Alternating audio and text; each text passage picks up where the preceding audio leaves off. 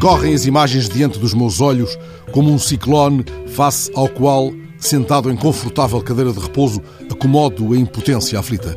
Dentre tantas imagens de pesadelo, retenho aquela que o Jornal Público puxou ontem para a primeira página. Nessa imagem, um homem caminha sobre as águas, levando à cabeça uma cadeira de plástico branca daquelas que encontramos a todo o passo nas esplanadas. As pernas da cadeira estão viradas ao alto, espécie de para-raios do mais absoluto desamparo. Eis o homem que salva a sua cadeira, como se salvasse a sua casa. Aquela cadeira é talvez o seu teto precário, a sua nave para cortar os ventos. O homem segue o seu caminho d'água ali onde o chão não parece ter tido outrora nome de rio. Que nome darão na língua cena a estas águas? Como perguntarão os dali ao homem: Aonde vais? Alguém lhe dirá Manguanane?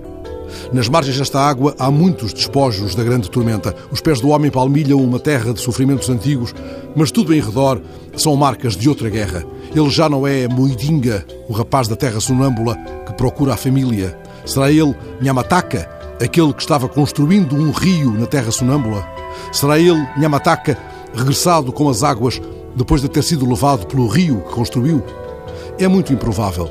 E aquele volume fosco, um pouco adiante, sugerindo uma enorme mala na margem do rio sem nascente e sem foz, não pode ser já, não pode, a mala que guardava os segredos de Kinzu.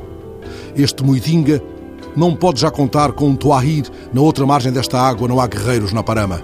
Esta água nunca se chamará Pungué ou Buzi.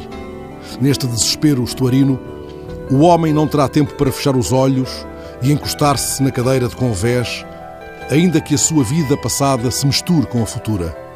Ele tem de continuar a caminhar, mantendo firme acima das águas o precário teto, sem se deixar afundar no torpor da imaginação.